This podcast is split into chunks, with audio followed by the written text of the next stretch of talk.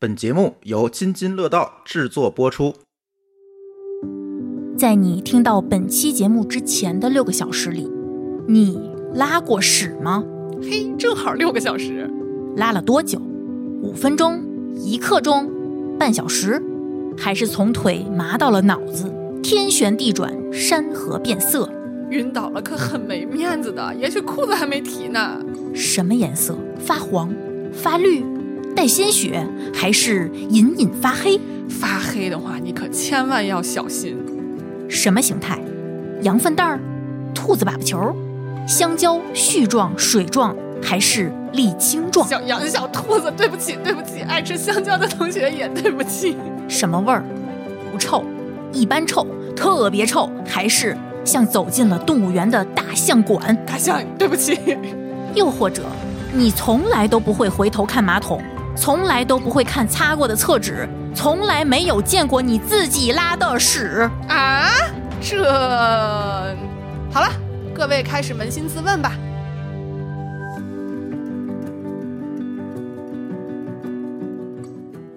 自问结束，正文开始。欢迎收听新一期的《津津有味儿》，这期真有味儿。笑啥？可还行。排便呐，本来是一件很快乐的事儿。所以今天我们是要聊拉粑粑，是吗？拉粑粑，我想拉粑粑。每个人都体验过排便之后的轻松畅快感。实际上，正常排便会让人觉得非常舒适，而不是痛苦。嗯，有以下几个原因：说说。第一，从心理上，便意以及你想要排便的时候，下腹部的膨胀感和急迫感会让你感觉很不舒服。排便之后，这种感觉顿时会消失，甚至有一些生理上的舒适感、畅快。第二，排便之前，直肠的信息传输到刺激控制内脏功能的迷走神经，就位之后，就会让人从紧张到放松的释放出口的括约肌，顺利将粑粑推出。便后，与肠道运动相关的肌肉会整体放松，你的心率和血压同时有所下降。别看这堆粑粑不沉，却如释重负，感觉轻松舒爽。括约肌终于不用干活了。第三，排便会刺激生殖器官的神经，而该处神经会刺激男女的生殖器，让人感觉到舒服和畅通。有个理论是说，孩子小的时候会经历一个叫肛门期的时期，就是通过刺激肛门，主要是指排便这个动作获得快感的。当然啊，不狭义指性快感。如果在此时会被严格限制，那可能他就会停留在这个肛门期。对排便或者刺激肛门有特殊的癖好哦，若有所思的样子。最后，在排便过程中，堵塞的排泄物出去前后，同时会排出大量气体，减少肠道压力，减轻腹胀，因此排便后会让人觉得变苗条了，裤子和腰带都变宽松了，自我感觉也更好，瘦了。我打引号了啊。当我凝视马桶，马桶也在观察我的屎。Number one，粪便有营养吗？任何动物都不能对食物中的营养物完全消化吸收，都必须以排便的方式带走一些营养物和消化物，以及不再需要了的微生物群。因此，吃进去的部分纤维素、脂肪、蛋白质和矿物质，以及伴随的活菌，必然随粪便排出。热量约占食物总热量的百分之五，也有人高达百分之十，甚至百分之二十。但这并不表明个体吸收能力有多大问题。很多哺乳动物都有吃掉粪便的行为，也从某种程度上说明了便便营养丰富。便便，粪便中的碳水化合物主要是不能消化吸收的纤维素，蛋白质则主要来自于未消化食物的蛋白质。脱落的黏膜细胞和细菌中的蛋白质，脂肪则主要来自于食物中未吸收的脂肪及肠道细菌发酵产生的少量短链脂肪酸，而矿物质则与粪便含水量密切相关。因此，人类的粪便应该呈弱酸性，正常粪便的 pH 值大约是六点零到六点五。正常粪便的含水量约百分之七十五，这里面的矿物质很低。但是，当含水量超过百分之八十时，通过粪便排出的钠、钾等矿物质含量显著增加。因此，大量腹泻或长期腹泻时，注意需要预防电解质紊乱。导致粪便中热量差异的原因主要有食物的咀嚼程度。显然，越充分咀嚼的食物，越有更多机会被消化吸收，粪便中排出的热量就越少。而咀嚼强度次数越少的食物，吸收也越少，通过粪便排出的热量就越多。但这并不意味着咀嚼越少越有利于减肥。报告老师，有人笑场了。充分咀嚼反倒能增加饱腹感，人就不容易吃过量；而囫囵吞枣的快速进食则容易吃更多。然后就是食物的加工程度，加工越精细的食物，食用后越容易消化吸收，需要排出的食物残渣（括号粪便）就越少。长期 长期精加工的饮食则可能引起便秘。纤维素含量低的食物，由于在肠道里会延迟蠕动消化，可能提升消化吸收率，但是也会在消化道后端滋养起更多的有害微生物。Number two，每天观察真的很重要。呃，也有可能您不是每天拉屎啊，就是拉完屎一定要看看。首先，我们来说说颜色。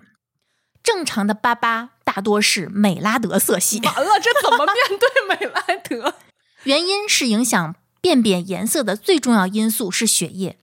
大部分作废的血细胞中的红色素会由红转绿，最后变黄，通过肝脏来到肠道，被细菌加工成棕色。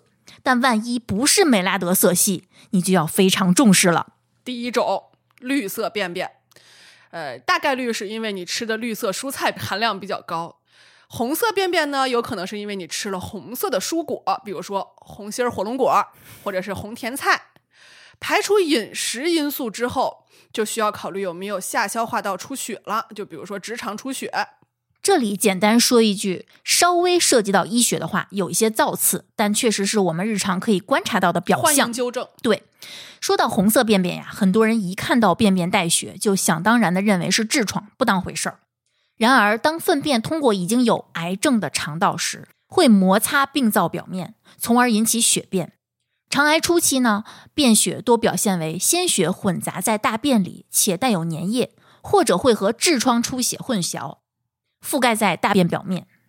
随着病情发展，便血量会逐渐增多，而痔疮引起的便血有些许不同，鲜血往往会覆盖在大便表面，甚至便后还有肛门滴血。用卫生纸擦会沾上小量鲜红色血液。总之，一般不与粪便混在一起。除此之外，其他一些肠道疾病，比如直肠息肉啊、下消化道出血呀、溃疡性结肠炎呐、直肠血管瘤啊，都会导致不同程度的便血。但不管何种情况，健康的消化道不会无缘无故出血，所以建议去医院检查一下，找出病因，及时治疗。我不同意刚刚你说的，痔疮也很严重，一定要注意预防和治疗。好吧，好吧，你继续。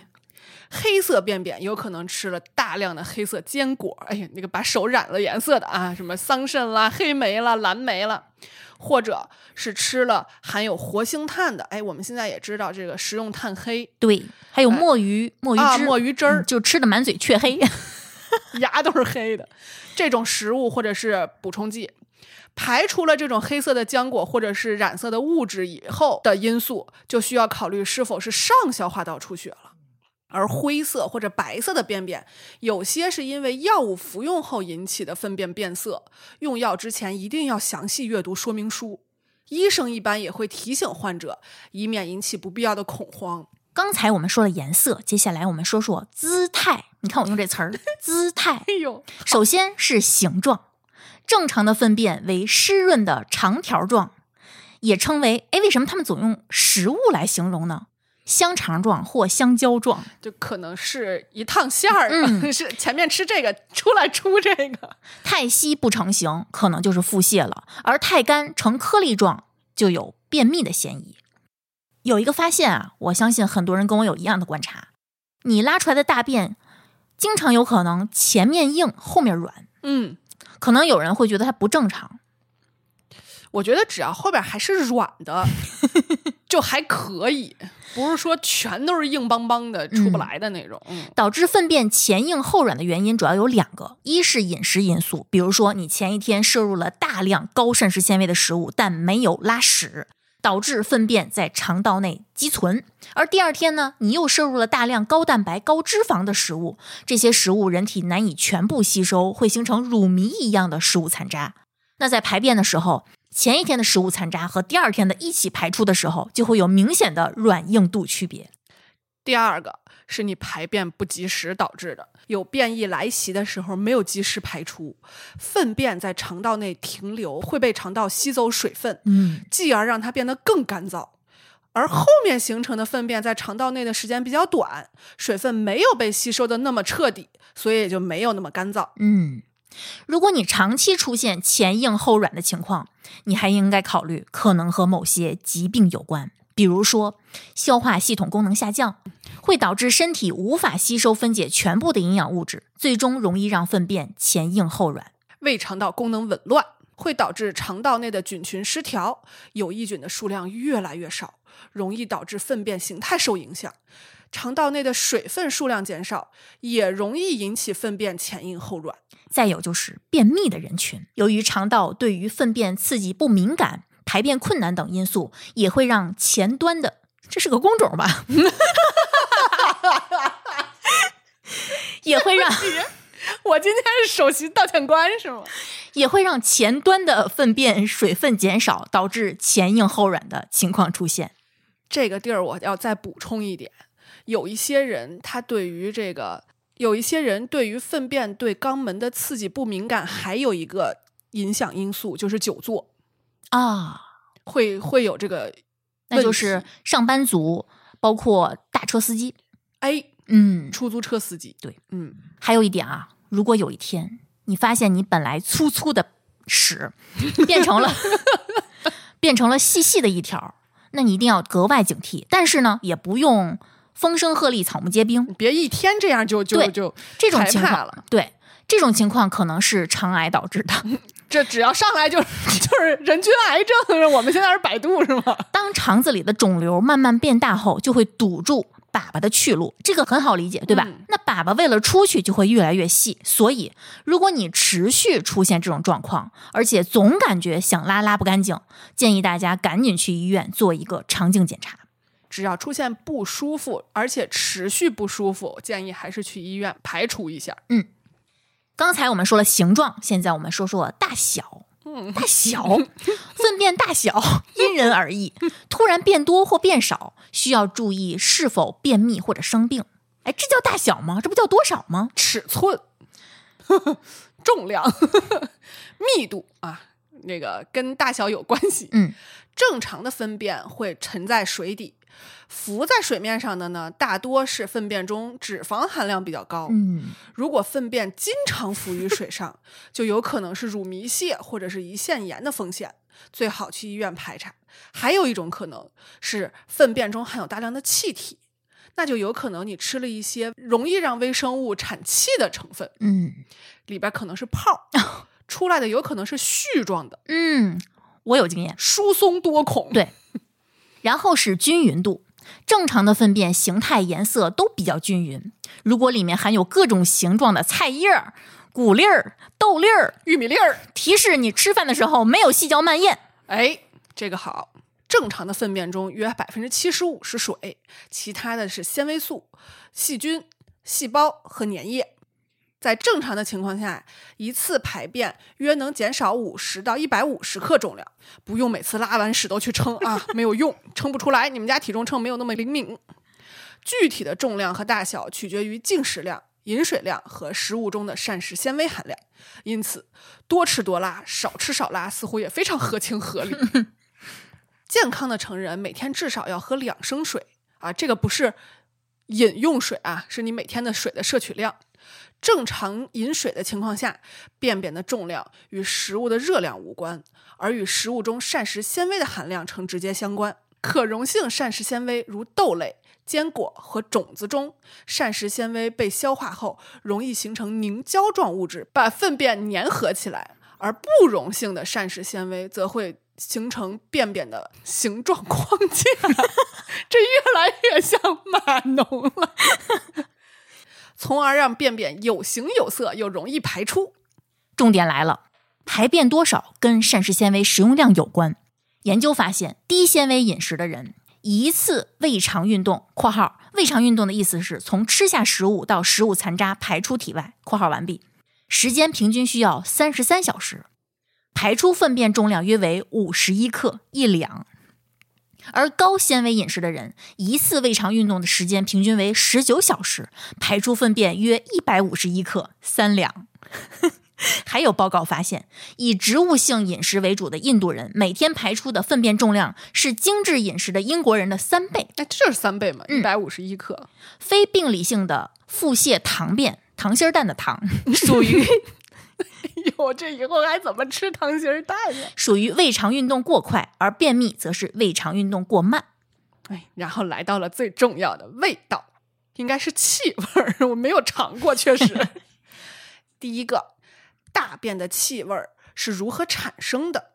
当我们摄入食物后，食物纵身一跃，顺着食管、胃、小肠这些负责消化吸收功能的管道滑梯滑入大肠。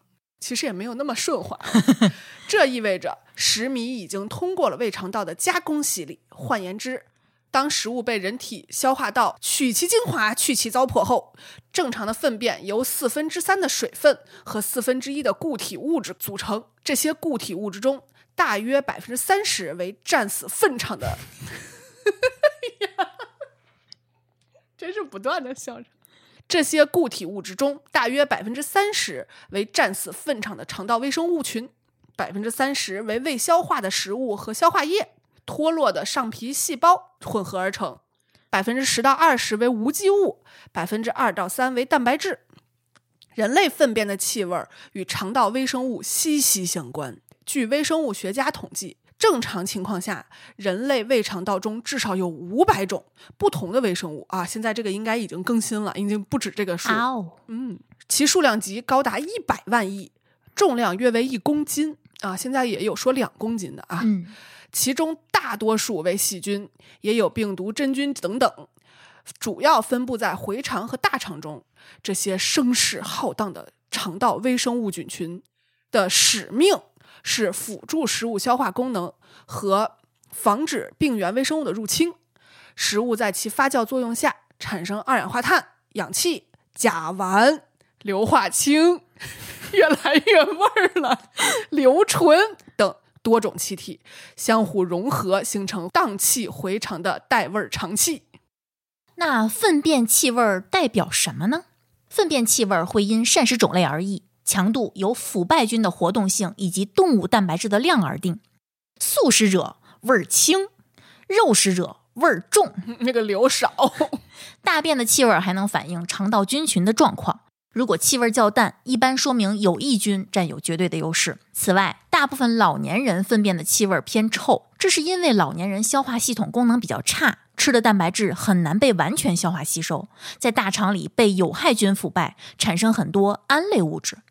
而如果肠道内有害菌大量繁殖，分解蛋白质和脂肪，就会形成大量有臭味的物质，导致大便臭气较重。有意思的是，由于人体缺乏某些消化蛋白酶、某种食物的摄入过多等原因，胃肠道的加工不一定能完全洗涤清除食物本身的气味，因此食物残渣中依然可能留有食物的味道。算吗？Yes，过度摄入榴莲或蒜，过度食物榴榴莲主要是穷，就有可能真的排出带有榴莲味儿或者蒜味儿的粑粑。不少人会因为大便的臭味自己都难以消受而中途冲马桶，这个稍后我们会跟大家说，不要这样做。事实上，正常的粪便本身会带有些许臭味儿，但通常不重。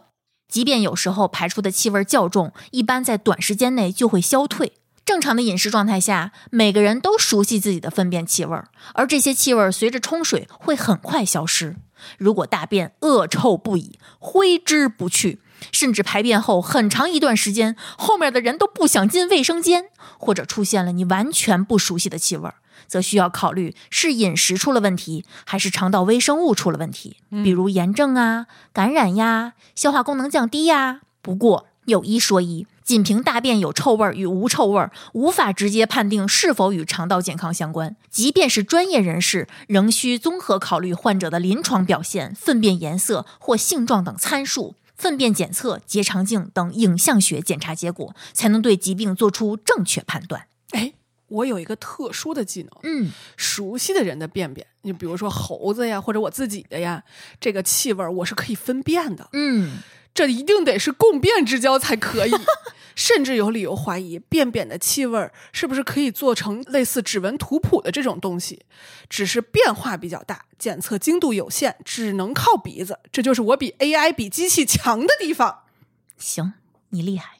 Number three，冲马桶不盖盖子会怎样？冲马桶时到底会发生什么？开盖冲马桶真的会粪菌飞溅吗？是的。Yes 两个人同时用双语，双语回答。我们这叫同声传译。二零二零年六月，《纽约时报》警告说，由于新冠病毒也存在于人类的排泄物中，冲厕所可能会将新冠病毒气溶胶喷洒到各处。自那以后的几年里，科学家或公共卫生专家不时发表相关公益告示内容，每次都会重新引发人们对粪便的恐慌。这个应该比他更早也有过这种说法。非典，哦，嗯，都是大型的传染疾病。是的，嗯，我们无法轻易的证明粪便在新冠病毒的传播中有没有起到重要作用，但是我们也未曾找到任何明显的迹象表明他们在传播病毒这件事情上是百分百无辜的。我们的很多担忧没有得到证实，但很多担忧也并非完全是夸张。冲马桶时会喷溅出来的东西，可以用大家比较熟知的一个词来形容，也就是气溶胶。这个气溶胶也真是这几年给我们训练出来了。对以前谁知道啊？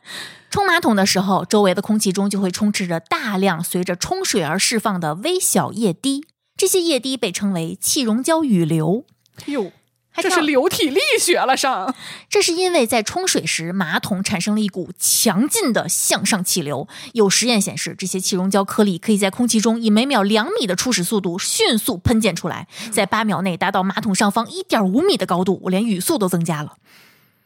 这些能量充沛、漂浮在空气中的颗粒主要是向上或向后移动，但它们的运动是不可预测的。布朗运动是吧？甚至有可能悬浮在空气中长达几个小时，进而污染墙壁和卫生间内的其他物品，比如说毛巾毛啦。巾、浴巾呐、牙刷呀、浴花呀、肥皂啊，巴拉巴拉巴拉巴拉。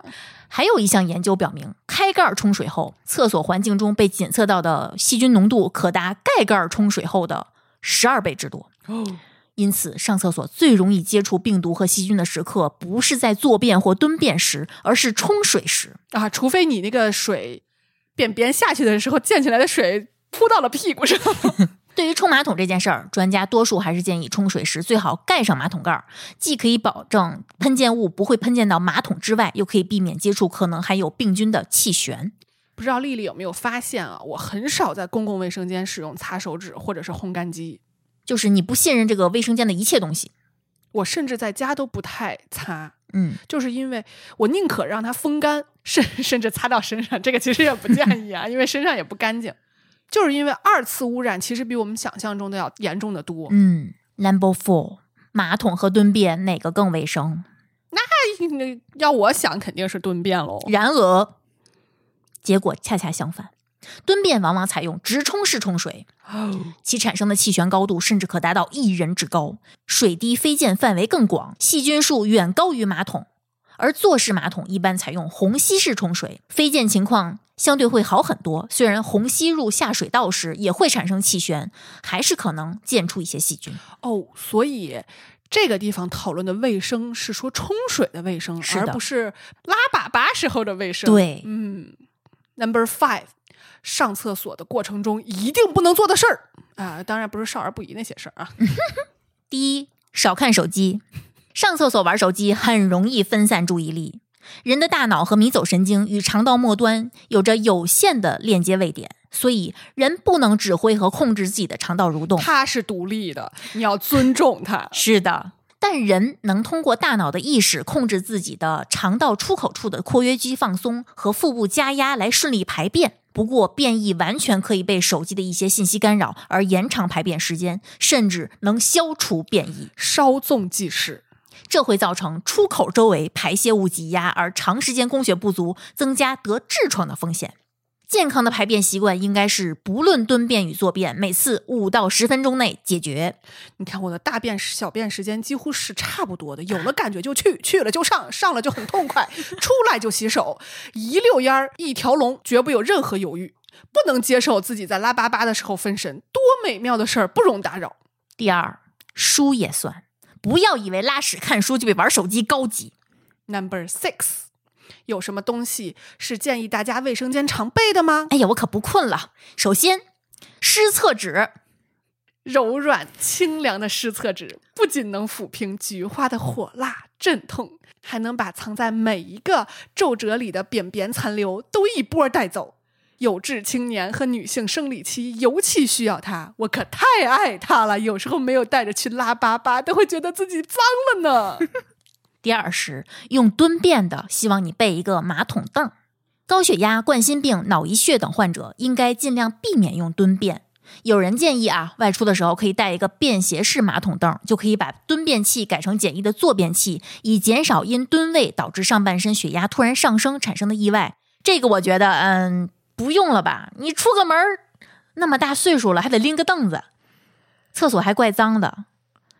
但是现在很多北京的公共卫生间里头，不管是蹲坑还是马桶旁边，它都会给安一个扶手，嗯，用来帮助腿部力量变弱的老年人站起来的过程中稳定身体。这个嗯太贴心了，贴心。建议家里有老人的，哪怕是马桶也安一个。是的，我原来就给我奶奶安了。嗯，嗯，那我们是建议，同时有老人又有蹲便的家里，常备一个便携马桶凳比较好，就让它固定在家里。嗯，对，此外呢，使用蹲便的时候，膝关节长期负重会诱发或者加重膝关节损伤。孕妇、老人以及肌肉力量不足、关节损伤的人群，建议选择坐便，因为蹲便导致的长时间下蹲是老年人胫骨骨膝关节炎的重要致病因素。长时间保持蹲姿，让胫骨骨膝关节承受了更多的压力。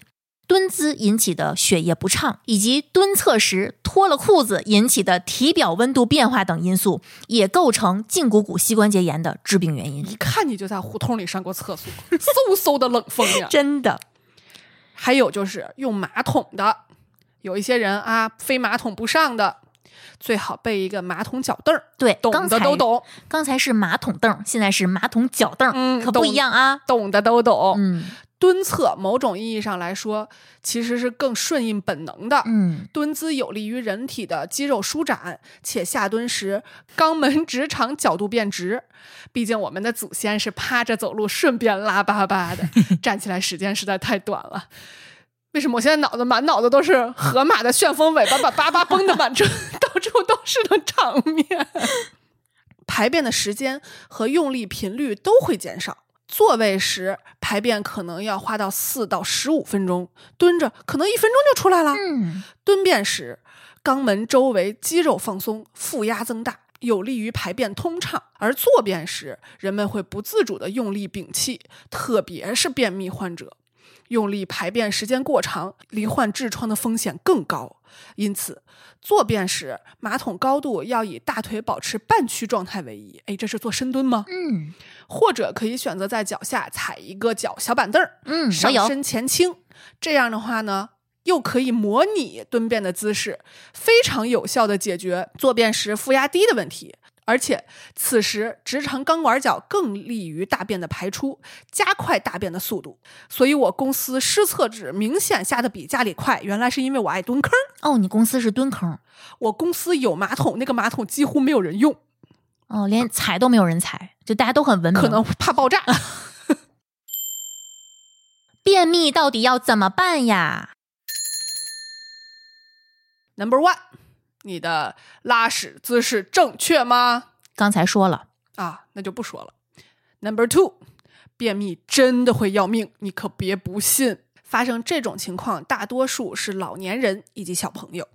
为什么老年人更容易便秘呢？随着年龄的增加，人体胃肠道的功能是慢慢减退的，运动也会变慢，身体活动水平也会减少。同时呢，有基础疾病的人服用的药物也可能诱发便秘。还有不少中老年人怕休息不好，为了少上厕所而不喝水。嗯，因此，中老年便秘的发生率远高于年轻人，而小朋友比较常见低纤维饮食，对，不爱吃菜。也有可能是吃不饱，如果吃菜太多的话。而且他们爱喝水的不多，但又很能出汗，注意力呢又容易被其他东西吸引而忘记上厕所。也有一些小朋友会对如厕产生恐惧或者厌恶，嗯，还有一些小朋友呢缺乏定时上厕所的习惯，甚至有小朋友因为老师凶他而不敢去上厕所，排便时的有一些痛苦，比如说便秘，越这样越容易便秘。对，会让他们故意压抑自己的便意，导致便秘。唉，还有一个要说的，大多数人都有这样一个误区，我们群里也经常看有人问破壁机的事儿，嗯对吧？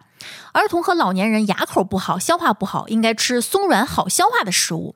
其实这是一个对人类和动物食品饲料营养的严重错误认知。人类和动物的食物中都必须包含大量不好消化的东西，加强其肠道蠕动和排出。实际上，膳食纤维就是人体不能消化的食物，因此很多类型的膳食纤维或益生元都被冠名以不能消化的食物，因为它们不能被消化和吸收，才会在肠道中反复搅拌和刺激蠕动。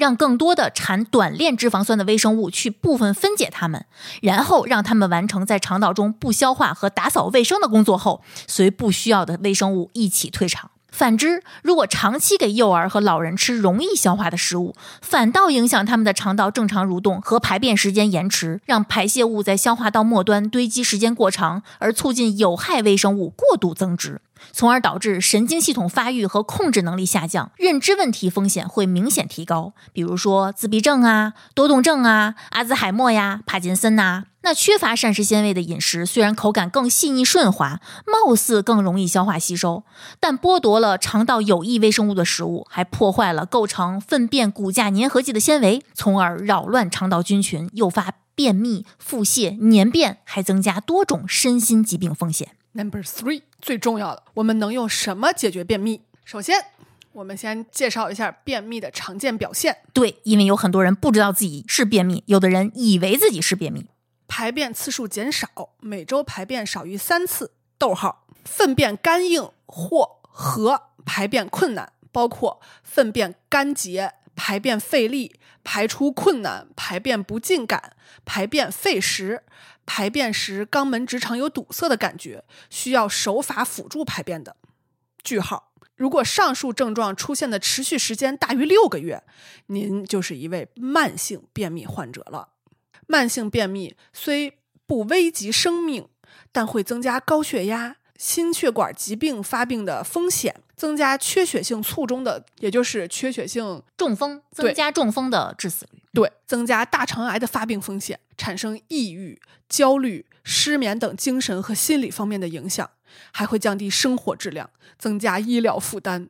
由于部分人对慢性便秘的认识不够，出现滥用泻药的现象，致使慢性便秘病程反反复复，总也不好。接下来，高血糖也会导致便秘。身体感受到血液中血糖浓度升高了以后，为了排出身体过多的糖分，让肾脏增加尿量以排出糖分，这也是糖尿病人尿多的原因之一。尿多了意味着留在身体的水分少了，那肠道的水分也少了，便便自然就干燥了，甚至变得硬邦邦，所以出现便秘。糖代谢不好，血糖控制不好，还会损伤自主神经，抑制胃的收缩和排空，导致胃肠道蠕动功能下降。便便没有了肠道蠕动的助推力，行动缓慢，造成水分重吸收增加，即导致便便干硬，继而引起便秘。那糖尿病或糖代谢不好的人群，建议先听取临床医生医嘱和饮食方案，控制血糖达到正常值范围内。血糖正常了，便秘自然就缓解了。还有某些补充剂或者是保健品服用不当，也有可能导致便秘。大量摄入钙补充剂可能会导致便秘。如果每日摄入一千毫克以上的钙，而又没有同时摄入足量的镁，就可能会导致便秘的发生。服用大剂量的钙补充剂的同时吃大量肉类，肉类中的蛋白质和钙在肠道形成坚硬难溶的固体，就会导致便便排出困难。如果长时间得不到改善，就会导致便秘。再有，用于缺铁性贫血的铁补充剂也可能造成便秘。但如果铁补充剂和 VC 一起服用，可以帮助铁的吸收，而且会减轻便秘发生的风险。然后就是节食，吃的少，对，吃的太少，肠道内的食物量少到了一定程度，你拉什么呀？就没有足够的食物来刺激肠蠕动，无法帮助肠道内微生物的正常繁殖，也不容易形成足够的粪渣。蛋白质摄入过多或过少都容易对排便有影响。太多的肉类，消化过程中需要更多的水分，含氮废物生成量增加会引起肠道菌群的变化。如果摄入量太少呢，无法弥补减肥过程中肌肉量的丢失，导致肠壁肌肉力量不足，肠蠕动也减慢了。一部分人会通过只吃蔬菜水果来减肥，基本不沾油，这对大便的松软并无益处。更何况，身体是需要不同的脂肪酸来维系正常新陈代谢的呀。有一些饮食刺激也会导致便秘，吸烟、使用泻药、饮用浓茶、浓咖啡或者酒精，都可能会使自主神经亢奋，而造成肠壁痉挛、肌肉紧张并过分收缩，致使肠腔变狭窄，大便通过不畅，则出现便秘。另外，过多的进食刺激性的调味品也会出现便秘的情况，这和肠道刺激有很大的关系。最后，还有一个丽丽不太愿意管的这个，这是我给她补充的，丽丽不太管的，可能在她生命中不太会出现的一个情况，就是怀孕。因为怀孕呢，有很多因素会导致便秘，比如说第一个激素的影响，怀孕以后孕激素分泌增多，会使肠道蠕动变慢。导致便秘，还有肾素、血管紧张素、醛固酮系统分泌减少，导致结肠吸收水分过多，引起大便干燥，也能引起便秘。第二就是精神因素，怀孕以后有一些孕妇精神过于紧张，活动量减小，哎，要养胎嘛，嗯肠蠕动也会降低，导致便秘，嗯这个还是挺常见的啊。第三，饮食结构的改变，怀孕以后由于饮食结构的改变。有一些孕妇蔬菜水果摄入比较少，他们可能觉得，哎呀，这是寒凉的，嗯嗯，别这个是吧，滑了胎。经常吃一些高蛋白、高脂肪的食物，也容易造成便秘。嗯第四个就是药物的影响，有一些怀孕以后的这个孕妇啊，她贫血，就像刚刚说的，可能有一些补铁的情况。然后呢，有一些孕妇可能会出现补钙的这个需求。嗯都会引起肠道蠕动减少。最后一个也是在孕后期比较重要的一个因素，就是子宫的压迫。随着子宫慢慢增大，增大的子宫也会压迫肠道，导致肠道蠕动降低，引起便秘。而且拉粑粑的动作和生宝宝的动作可是一条神经控制的肌肉，使劲儿的方法也一样。孕晚期很多孕妈妈不敢使劲拉粑粑，就怕把宝宝拉出来，越不使劲儿越拉不出来，恶性循环。那怎么办呢？如果你有经常便血、排便时伴随难以忍受的腹痛、便秘和腹泻交替出现等各种情形，请忽略下面我们要说的这些步骤，赶紧直接去医院消化科就诊，先排除病变，再调整饮食和生活方式。不要迷信偏方，不要乱用泻药，不要迷信偏方，不要乱用泻药。不要迷信偏方，不要乱用泻药。然后，一、把握时机。对于排便不太顺畅的人来说，把握恰当的时机非常重要。晨起的起立反射，有很多人应该是早上起来要叭叭一下的，嗯，有利于促进大肠运动和产生便意。我们从躺着到下床站立的过程，发生了一个从仰卧位到直立位的体位转变。别小看这个转变过程，它会诱发直结肠的反射。这个反射跟胃肠反射会产生一个协同效应，导致高振幅结肠蠕动波的传播。哎呦我的妈呀，我竟然念出来了！形成排便刺激，所以起床后就上厕所，或者早餐二十分钟以后上厕所是一个很好的时间。另外，进食容易诱发结直肠反射，这个反射会增加大肠运动，有利于成功排便。因此，也推荐餐后两小时尝试排便。哎，这我简直就是直肠子的代表啊！我每天的第一顿饭，有可能是早饭，也有可能是午饭啊。嗯，这个饭后差不多半个小时，几乎毫无意外会产生变异。所以此时手边有纸非常重要，这也就是为什么我不在家吃早饭，因为路上拉屎真的很不可控呀。特别需要提醒的是，有便意就去上厕所，不要习惯性憋着，憋住的便便通常会回到结肠，会变得干硬，从而引发便秘，甚至有可能会引发结肠癌变的一些风险。嗯，第二就是喝够水，咱不说每天两三千，一千五到一千七总可以吧？嗯，小口喝水，滋润身体。我们身体缺水的时候，需要我们慢慢的一小口一小口的喝水来补充水分。我们每喝一口水，水中的水分子在经过消化道的时候，一路被黏膜吸收，滋润每一个细胞和每一个器官。和风细雨润无声，慢慢的小口喝水，让身体吸收我们喝下去的每一滴水。赶紧喝一口水。而大口喝水呢，是可以缓解便秘的。当我们大口喝水的时候，比如说一次喝三百到五百毫升白开水，大量的水可以顺利的到达肠道。没被吸收，哎，水不但让便便变得水润柔滑，更让便便可以像滑滑梯一样滑出水滑道是吗？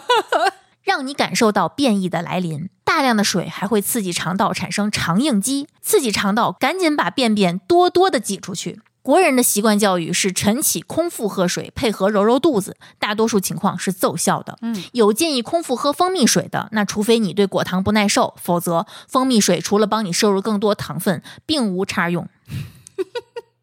还有就是坚持锻炼，每周至少进行五天中等强度、累计超过一百五十分钟的运动。运动过程中甚至会产生变异，别问我怎么知道的。然后是均衡膳食。下面说一些俗话：控糖、限酒、少油、少盐，不暴饮暴食，吃够膳食纤维，但不要吃过量。嗯，可溶性膳食纤维推着便便向前跑，包括整粒儿的谷物、海洋植物、豆类、水果、魔芋等食物中。这还是不好好嚼呗。不可溶膳食纤维让便便的体积长大，包括整粒儿的谷物、粗粮、蔬菜、豆类、水果等食物中。两种膳食纤维都对缓解便秘有帮助，但是不可溶膳食纤维更关键。膳食纤维不是越多越好，吃太多纤维容易胀气、腹胀，甚至导致便秘。会的，便秘期间要适当避免或减少乳制品的摄入。乳制品的钙含量很高，具有高结合特性，可能会导致某些人便秘更严重。也要适当避免或减少高脂肪、高蛋白食物的摄入，因为它们消化慢，胃肠道排空就慢，对于便秘人群并不友好。类似的还有油炸食品。更要避免加工零食和甜点的摄入，因为它们水分低、脂肪和盐含量高，同时也缺乏膳食纤维，都属于对肠道不友好的食物。再有可以试试喝点咖啡，咖啡会刺激让胆囊收缩素的水平升高，从而刺激胆汁从胆囊释放到肠中，刺激肠道蠕动，加快排便。咖啡中的绿原酸是一个很好的抗氧化物质，它能够使胃酸的水平升高，同时产生更多的胃酸来帮助分解蛋白质，促进胃肠道消化食物。咖啡产生胃泌素，促进小肠蠕动。胃泌素是一种在进食后会释放的激素，它能分解胃中的食物，增加胃的收缩，帮助胃排空。放松小肠和大肠之间的瓣膜和括约肌，增加肠道蠕动，加快肠道运输，促进消化。喝咖啡必拉屎代表就是我馋虫。哎，这个我就比较羡慕你了。再有就是某些特定的能促进肠道蠕动的食物，也就是说能给便便加水加量的食物成分都很好拉，很好拉。第一，带籽儿的水果，比如说。芭乐啊，猕猴桃啊，草莓呀，羊角蜜呀，火龙果呀，啊，别吐籽儿啊！啊，火龙果你没本事能吐出来。葡萄它其实这个纤维含量不是很高，很好消化，可是我会连籽儿嚼。哎，还有西瓜，嗯嗯。第二，比如西梅啊，西梅干比新鲜西梅有用。哎呦。因为它这个含水量低嘛，嗯，每百克西梅干有七克膳食纤维和十四点七克山梨糖醇，平均吃一克西梅干就能增加一点七克便便，我的我妈呀！但含糖量也增加，你得受着。梨，不可溶膳食纤维高达百分之九，就是那个实细胞是吧？嗯，还有很高的果糖和山梨糖醇，空腹吃效果更佳。一方面可以增加便便的重量，促进排出；一方面还能促进发酵，增加便便的含水量，让便便更容易排出。还有一些浆果，比如很贵的那些树莓、草莓、蓝莓、桑葚、黑莓，可以买冻的啊。嗯，以及大部分蔬菜，尤其是深绿色蔬菜。还有魔芋，富含膳食纤维，尤其是大量的葡甘聚糖，吸水性很强，粘稠度也很高，通便效果很非凡。杂粮杂豆，比如说全麦、燕麦、藜麦、黑麦、糙米、燕，哎，燕麦麸皮。哦，燕麦麸皮，比如红豆、芸豆、鹰嘴豆等等豆等等豆，嗯，还有坚果，因为膳食纤维和油脂都可以促进排便，那坚果就很全能。比如最近各种流行的网红的这籽儿那籽儿，叉叉籽儿，对，包括核桃、花生、腰果、松子、开心果，每周六十克左右就足够了啊，平均一天不到十克，别嘎嘎炫啊。或者你可以试试下面这些东西。菊粉、低聚果糖、乳果糖，没有任何添加的西梅汁儿，一定要看配料表。嗯，原包车前子壳粉，恭喜你念出来了，太不容易了。很多这种东西都是看着它认识。注意摄入量的要求，遵医嘱，同时多喝水。水喝不够，膳食纤维容易在肠道内结块，更容易加重便秘，甚至引起肠道梗阻。再有就是果糖和乳糖。对，对果糖和乳糖不耐受的人有效，对其他人无效。这个说的就是因为你不耐受，所以这些东西不会被消化吸收，它们有可能会到达结肠，以滋养那个位置的微生物，然后导致保有了一些水分，嗯，让你的便便重量增加。嗯，下一个就是不要熬夜，作息规律，学会调节情绪，情绪也会导致便秘，经历过的都懂。而且我们说让小朋友。形成规律的排便习惯，那大人也是一样的呀。同时，我们要强调的是，如果已经便秘，要注意千万别太强求。干硬的粑粑通过肛门可能会引发各种问题，可以试试开塞露等润滑的试剂。更严重的，请去医院，让医生帮忙掏粪。医生真的会干，而且他们毫无怨言，非常敬业。Number four，这些东西吃再多都没用。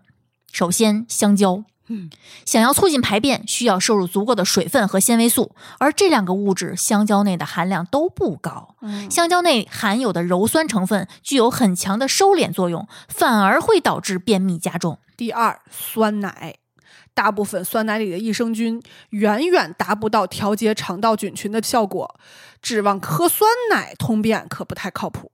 第三，喝油。没来得及消化的油脂到达结肠是会起到润滑作用，引起排便。可是你不怕胖吗？直接喝油这个可还行。第四，空腹浓盐水，我的妈呀，念着我都一紧。还有一种窜稀配方，是一杯水加十克盐喝下去，能溶吗？嗯，搅和搅和。高浓度盐水到达肠道，确实会带来高渗透压，让肠道水分变多，而利于排便。好家伙，膳食指南建议一天限五克盐，您为了通便喝十克，两天的量，嘿，你明天后天都不吃了是吗？非常不建议。过量的膳食纤维补剂，这个还是老生常谈啊。蔬菜粉这个话题，我们反复跟大家说，适量。那过量就意味着要有问题了。推荐每天膳食纤维摄入量是二十五到三十，您最多别超过三十五。一般人饮食结构里大概有十二到十五克，也就是说额外再补十五克左右就够了。好也不要过量吃，那除了引起胀气、放屁等不适状况，肠道菌群过度繁殖也不是一件好事儿。最后也是最重要的，主打通便的叉叉茶，往往含有大黄。番泻叶等成分，这些都属于刺激性的泻药。这是药，通过刺激肠黏膜分泌粘液，促进肠道蠕动，使粪便变得软稀。这些东西不要大剂量频繁使用，它是有依赖性的，容易导致电解质紊乱。这种依赖还可能造成你停药就加重便秘。对，有的时候还会造成很严重的结肠疾病。Number five。你为什么这么敢肆无忌惮的吃泻药？什么东西会导致花花肠子？花花肠。首先，必须要说，推荐给你们各种通便神药的推销人员，绝大多数并不具备医学及临床营养学常识。你的亲朋好友往往是出于关心或自身经验而推荐给你一些类似产品，但是虽然他们很爱你，但他们并不具备任何医学知识或不具备专业的临床营养学知识。初衷没有问题，知识储备和辨识力有问题。其次，窜稀不能排毒养颜和减肥，窜稀能减轻体重，但不能减肥。人体每天的热量消耗主要包括三个部分：第一，基础代谢率占消耗热量的约百分之七十到八十；第二，身体活动占总消耗热量的约百分之十到二十；第三，食物热效应，也就是人消化吸收食物消耗的热量，每天约二百到三百大卡，消耗热量约占百分之十。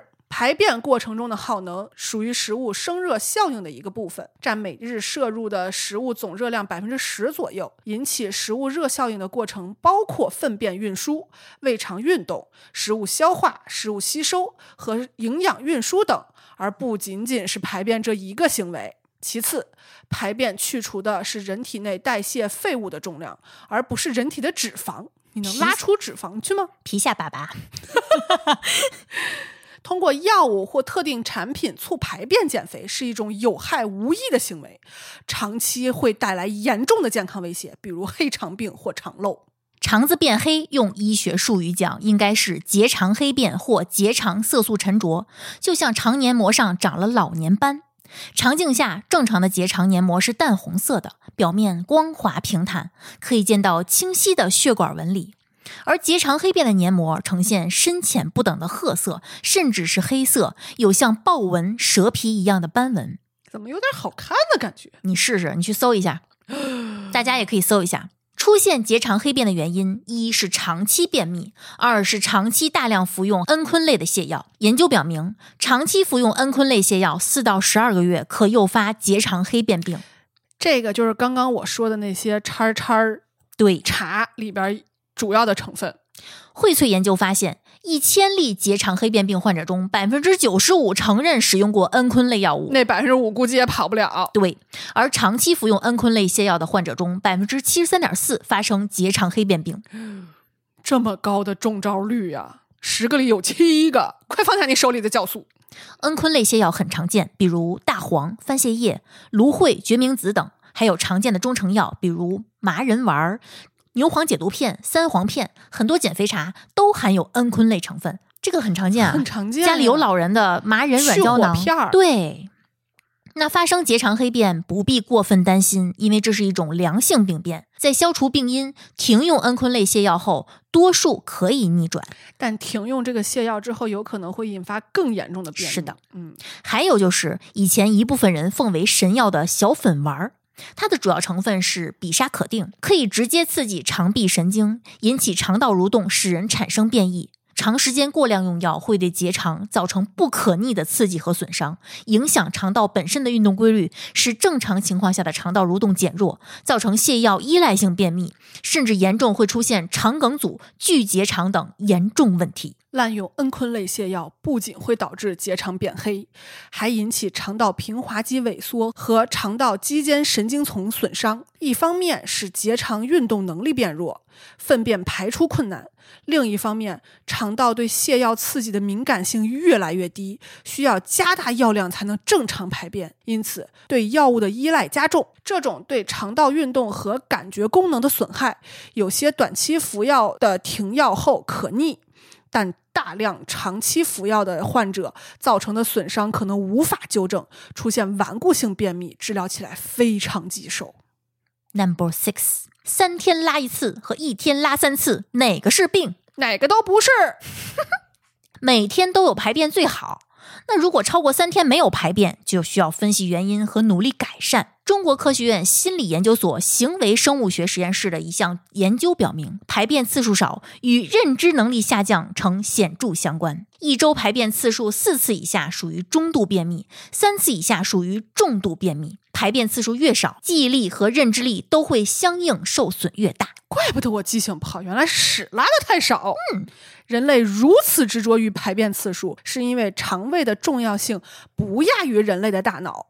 它主导着食物消化、营养吸收、废物排泄，还能通过迷走神经影响食欲和性。你在想什么？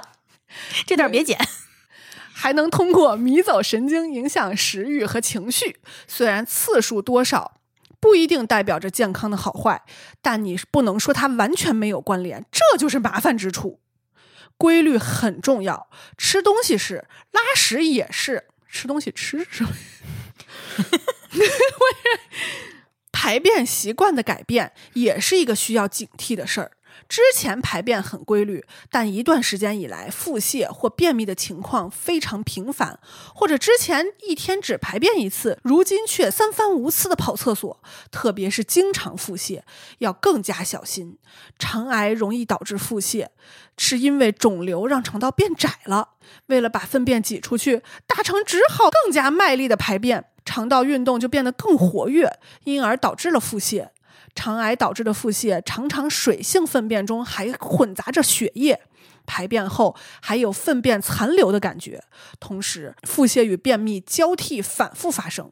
如果近一段时间经常出现这种情况，要及时上医院检查。如果只是偶然发生，就不要自己吓自己了。Number seven，为什么女的比男的容易便秘呢？男的好像是拉屎多哈。首先，生理差异。从生理结构上讲，女性的一些特征更容易让大便滞留在体内。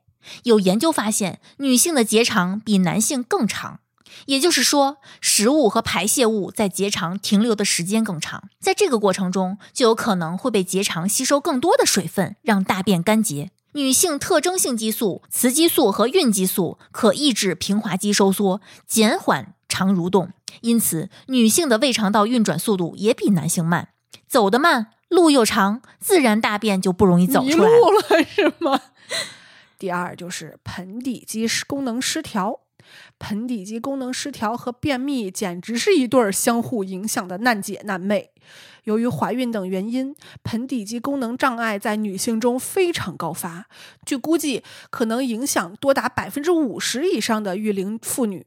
在尝试排便时，盆底肌反常收缩或放松不足，容易引发排便困难，而排便困难又会导致蹲坑时间延长，需要更强度的用力，负压增大，后者会进一步加重盆底肌功能失调。然后是女性更不愿意使用公厕，我是相比男性，出于对清洁度。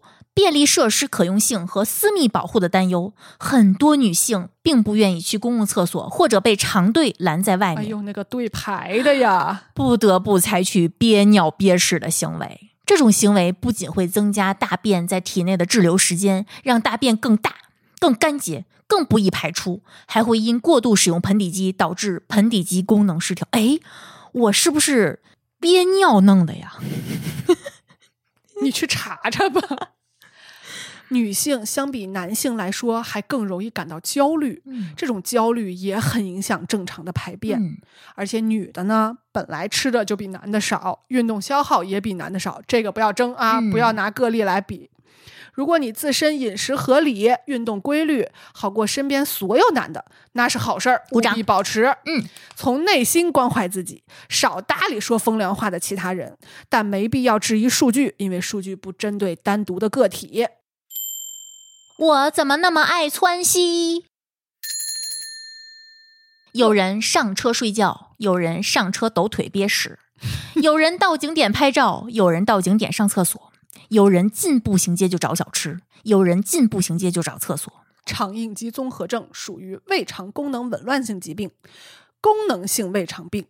指的是持续存在或间歇发生的腹胀、腹痛和大便异常，比如便秘或者腹泻，而又没有内脏器官异常的情况。这个疾病在临床十分常见，而且多见于中青年人。太累了要拉一下。不规律也要拉一下，焦虑拉一下，睡不够也要拉一下，吃了没吃都要拉一下，吃了脏东西也要拉一下，吃了新东西也要拉一下，这可怎么办呢？Number one，出门护肠小妙招：第一，水烧开，尽可能饮用瓶装水；第二，食物彻底煮熟，避免食用冰块儿。餐桌上的调味品，避免食用沙拉及自助餐，这些食物有可能数小时未进冷藏。第三，小心食用陌生贝类，蔬果尽量削皮。第四，养成良好的手卫生习惯。有研究显示，用肥皂洗手降低腹泻发病率高达百分之三十到四十。第五，轻度腹泻记得补充电解质水。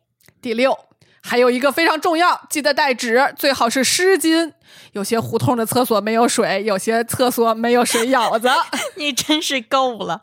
不知道这个梗的，欢迎大家去考古第一期不三不四。Number two，肠应激吃东西要注意点啥子？第一，规律饮食，避免暴饮暴食、细嚼慢咽。第二，多喝水。爱窜稀的人失水多，别因为怕拉就不吃不喝。第三，腹胀的人要减少甚至避免摄入产气食物，如酒精、咖啡因、豆类、洋葱、胡萝卜、卷心菜等。第四，对于未进食产气食物但仍伴有持续腹胀的患者，尤其是已知乳糖不耐受者，建议尝试无乳糖饮食，减少牛奶及其他乳制品的摄入。第五，对于未进食产气食物但仍然存在腹胀、腹痛等症状的患者，还需避免蜂蜜、苹果、梨、樱桃等食物。这类食物富含易发酵的寡糖、双糖、单糖、多元醇等成分，这些成分可在肠道中迅速发酵，但吸收差，易引起腹胀、腹痛。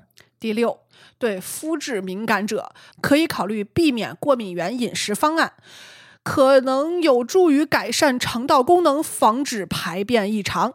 第七，除此以外，还应注意记录饮食诱发症状的情况。如果某些饮食容易诱发症状，比如高脂饮食，就要避免摄入。这你是按照自己的情况写的吧？嗯呐，如有确定的食物过敏，应避免摄入含有该过敏原成分的食物。男人为什么这么爱拉屎？让我这个假男人来看看你说的对不对？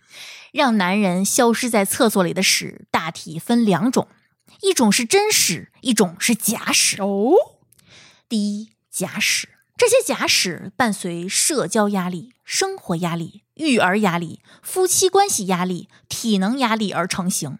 当积累到一定的体积之后，会被高浓度的独处需求推出体外。至于形状、气味、具体量，视压力类型而定，也视压力源是否同时在源源不断产生而定。如果一定要描述一下的话，可能形状是自由的，气味是治愈的。拉屎有一个非常排他的属性，一个厕所里容不下两个马桶。当你烦躁的时候，至少能保证身边没有另一个光着屁股拉假屎的人，让你感到越来越烦。所以，当门一关，裤子一脱，这个独处就格外的有意义，就像中年人下了班坐在车里不想上楼一样。除了容易长痔疮，你还别说，现在越来越多家会使用双台盆，但还真没见过装双马桶的。现在拉假屎现象已经迅速在女性中蔓延，可以说每个成年人都需要假屎治愈。然后是真屎，首先有一个事实是，吃的多，拉的多。根据居民营养与健康状况监测，十八到四十九岁的男女性每日摄入能量差最高可达一千九百六十六大卡。嚯、整整差出一个人家，这差一泡屎也很合理了呀。So，如果这个男的还喜欢吃蔬菜、水果、全谷物，如果这个男的还爱运动，基础代谢高，消耗大，那可不就是个拉屎机器吗？但也要排除这个男的是不是有肠易激综合征。发病者每日排便次数可达五次以上，这不禁让我想起了一个人。哎呀，算了，还是不说了，给他留点面子吧。又或者这个男的特别稀里马虎，总是吃错东西、喝错东西还不自知，容易得肠胃炎。这样的人一天也能拉上三五次。再或者，这个男的有胰腺疾病，比如慢性胰腺炎，这个病可能会导致消化功能异常，导致处理脂肪等物质的能力不足，出现脂肪泻。排便次数也会增多。又或者这个男的有肝胆疾病，比如酒腻子们常见的肝硬化。肝脏功能损伤会引起人体神经体液调节改变，造成胃肠道功能紊乱。胆汁分泌减少也会引起食物中脂肪的消化吸收受影响，造成脂溶性维生素的吸收障碍，也容易腹泻。还有就是慢性腹泻，确实生活饮食都正常，医院也查不出毛病。这类人呀。就要跟我们的改善便秘的建议适当的反向操作，嗯，比如膳食纤维最好不要超过一日十三克，少吃高纤维蔬菜，选择低纤维蔬菜，少吃带籽儿的水果或者把籽儿吐出来，少吃粗粮，少吃容易引发胀气的食物，少喝牛奶，少吃高脂食物，少摄入咖啡因。怎么感觉越来越拉不出来了呢？每天喝八到十杯水，补充流失的体液，多少能缓解一点。总之，根据临床助理教授嗯嗯博士所说，我还以为你要念出来，我说你能个了哈。一个肠道健康的人的排便全过程不会超过五分钟。嗯，更有一项有关排便的流体力学研究表明，所有需要拉屎的哺乳动物将粪便从身体内排出，平均只需十二秒。你看我。就是大小便时间差不多吗？所以你们好好排查一下。以上建议不分男女，哪个性别一天到晚拉个没完都可以自查一下。排毒和宿便这个事儿，Number one，在现代医学里没有宿便这个概念。从食物的消化过程来看，食物经消化。残渣的水分被吸收，就开始聚集成型，从而凝固成粪便。这个过程正常需要二十四个小时，便秘患者可能更长。所以宿便是个伪科学概念。如果盲目用清肠茶等排毒产品，反而会给肠道带来无法挽回的伤害。一开始似乎有点用，大肠受到针扎般的刺激，催动你总是想上厕所。但后来大肠依赖上这种刺激，它就会摆烂。还会长出黑斑，渐渐的大肠变得粗糙晦暗，最终导致结肠黑便病。号称排毒的茶水一般都含有泻药，长期喝泻药就会损伤肠道神经，肠道肌肉也会萎缩，肠道对泻药产生依赖，自主排便就会困难。一般情况下，食物在肠道待上二十多个小时，就会被充分消化吸收，剩余残渣达到一定量，就会产生便意。便便中大多是水分，剩下的就是无机盐、脂肪以及无法消化的膳食纤维，并没有所谓的毒素。因此，很多商家推广宣传的排毒、洗肠、清宿便都是骗人的，大家要理性看待。但是。如果宿便指的是储留在直肠好几天的大便，那便秘的人会有这样的大便，full of shit。这种储留在直肠里的大便有危害，但危害并不是这些大便中有毒素会危害身体，而是这些大便会影响排便功能。人的排便依赖于直肠里的神经感受到大便的刺激，引发排便反射，而神经肌肉是有适应性的。慢性便秘的人，直肠里存的大便越来越多。如果一直没有排出，直肠就会慢慢被动扩张，神经对大便的刺激也不那么敏感了。更不容易引发排便反射，粪便也就越积越多。粪便积累时间长了，水分被吸收的很彻底，也就变得越来越干硬。只有当这样的粪块越积越多，产生了刺激更强的时候，才可能引发排便。但排便时，这些干硬的粪块会撑到肛门，导致疼痛甚至肛裂。你已经开始已经开始疼了。这些疼痛甚至导致人害怕。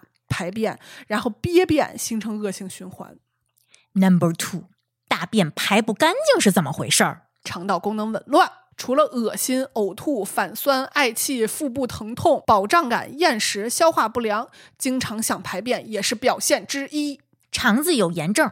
肠子有炎症的时候，会刺激直肠，引起排便不尽的感觉，比如肛周炎、直肠炎。它们会持续刺激大肠感受器，让你产生便意，让肠子一直处于我想拉的状态，跑很多次厕所。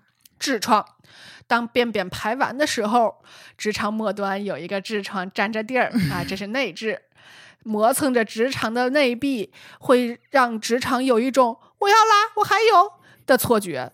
如果这个时候还坚持蹲在厕所拉不出来，拉出来的可能就不是屎了，而是痔疮。肠子长了肿物。如果大肠里有肿物，当肿物长到一定体积时，就会压迫肠壁，从而产生排便的意识，而且长时间不消散，有便便悠悠长长拉不尽的感觉。运动对肠道好吗？运动对于排便是有非常大的帮助的，尤其是规律训练。大多数节食减肥的朋友只想花小力气办大事儿，结果导致排便功能更弱。一方面是前面提到的进食不足、膳食纤维等问题，另一方面就是缺乏运动。所以，请重视起来。体能太差的人，肌肉量及肌肉力量都不足，消化吸收能力弱，内脏功能低下。肠道蠕动能力不足，适量的运动能够改善体能，促进血液循环，从而提高肠道的蠕动能力，帮助排泄通畅。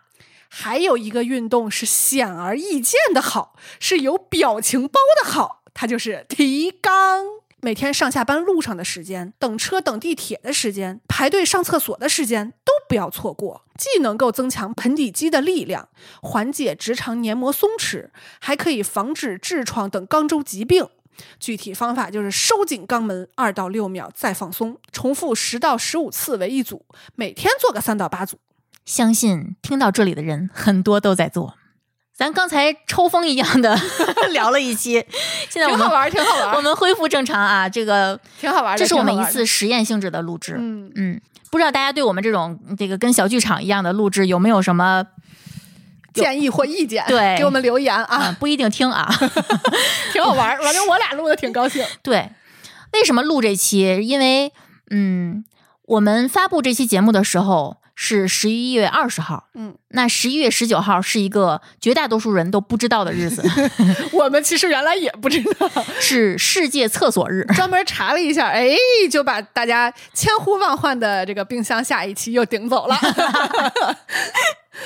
嗯，所以呢，我们，哎，我们也是正好想着看看最近，因为写肠道的畅销书非常多，哎，太多了！啊现在这个研究肠道微生物的这个风向一直就没有下来，，对，各种各样的结论呀，什么新的理论呀，层出不穷的。你知道，甚至都多到我都不太敢去看，因为我觉得没法辨析出哪个是对我来说我想获取到的真正有用的东西，或者说可能分析不出来有用或者无用。甚至你都不知道它是对还是错。对，是这样的，所以我你不能用对错吧，可能就是哪一个更科学，对我们没法判断。所以我们在微信读书上搜了一下，好家伙，好几篇儿 对，然后我们就各选了两本儿。随机的，嗯，我先说我的啊，嗯我选两本非常保守的，因为我不太能看进去国外的人写的书，哎，咱俩正好相反，是吧？嗯啊，我选的第一本是《肠胃知道答案》，这个是湘雅医学院附属株洲医院消化内科的医生丁彬彬写的书。正经医生啊，是典型的医学病例配合科普的风格。他这本书里面专业术语很多，但是呢，因为都基本上都配合了病例说明，所以就特别的绘声绘色。哦，呃，容易让大家有代入感，可读性还不错。然后第二本呢是《肠道顺一切顺》，这个大家可能很多人都知道啊，尤其是爱刷抖音的，很多人是通过抖音认识了协和医院营养科的陈伟老师，这本书是他写的。嗯，呃，该说不说，这本书跟他在抖音上表现出的样子差不多，规规矩矩，有些无趣，讲的东西是板板正正，用的是那种不带什么感情，也没什么错的语气，甚至你感觉是一个 AI 的输出，哦就是反正对我来说，很容易让我感觉看完像没看一样。那咱俩选的还真是很像。嗯我选的两本都是国外的，也相当于是畅销书。嗯第一本呢是茱莉亚·恩德斯写的，然后他呢其实是配了插画的，这个插画应该是跟他不知道这个关系怎么样啊，这个也是也是姓恩德斯的，叫吉尔·恩德斯给他画的插画，啊，这本书叫啥？叫《肠子的小心思》。哦，听这个名字就有点俏皮，是吧？嗯这个作者很年轻，写的也非常的轻松有趣，嗯，这个适合年轻人去读。里面呢有很多有趣但无用的知识点，甚至会用《哈利波特》的九又四分之三月台去比喻。嗯这个年纪大太大的可能 get 不到啊！你在说我，你看过吧？我 get 不到。你没看过《哈利波特》是嗯吗？我不爱看。我虽然也不爱看，但是我知道这个梗。嗯然后他也会有一些很客观的建议，就比如说对于益生菌这个产品，作者指明了一个我非常认同的使用场景，嗯就是在大量使用抗生素之后，你自己的肠道微生物会被破坏。嗯嗯那这个时候你喝下去的这个活菌是有意义的。嗯，正经科班出身，内容的严谨性也是没问题的。参考文献足足写了六十页，还不包括用到的教科书。嗯你们能想象我在看完内容之后疯狂扒拉，想让他在我微信 读书里变成读完的那个时候的复杂心情吗？我觉得用写论文的态度和写段子的风格来写书，嗯，真真是 respect。这也是我想追求的一种境界。嗯，而且肠道菌群的研究，目前你想它有六十页的参考文嗯献，也可以说明这个领域现在有多热门了。对对，新的观点层出不穷，一会儿影响大脑，一会儿影响情绪。但是我觉得啊，不用嗯太焦虑。我总结了一下，就是这些观点，咱都不说他对还是错，因为我们没有办法判断。是的，我的态度就是总结一句话：好好吃饭，不仅是养活自己，也是养活这群小伙伴儿，嗯，会有惊喜。是的，嗯，然后下一本呢是《身体的问题常知道》，听着名字感觉还是挺俏皮的。结果呢？它是拉什尼拉杰写的，这个你说拉什，我以为你很适合拉是吧？对，这个呀，我觉得应该先看这本儿，因为嗯我先看的上一本儿，我用了一晚上就看完了。嗯不到四个小时，嗯三个多小时，因为非常有趣嘛，很嗯生动，还有插画。但这一本呢，就读得非常难受。嗯我断断续续吧看了有三四天也没看完。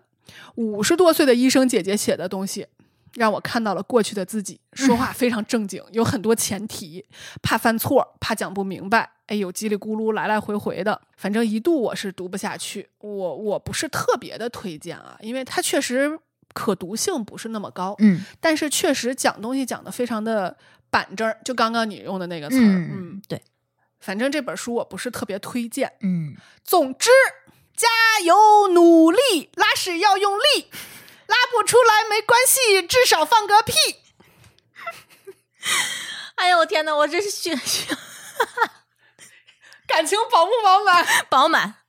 那我们就以此作为结尾，祝大家都能拥有不需要靠拉屎来回避的情绪和亲密关系，以及健康的肠道和屁股。呜、感谢您收听本期节目。本期播客节目由津津乐道制作播出。您也可以在我们的官网 d a o 点 f m 找到我们的更多内容作品。如果您喜欢我们的节目，欢迎在微信、微博、朋友圈等社交媒体转发分享。您的分享对我们而言十分重要。如果您希望与我们互动，可以关注我们的微信公众号“津津乐道播客”，天津的津，欢乐的乐，道路的道。在关注后按提示操作，即可加入我们的听友社群。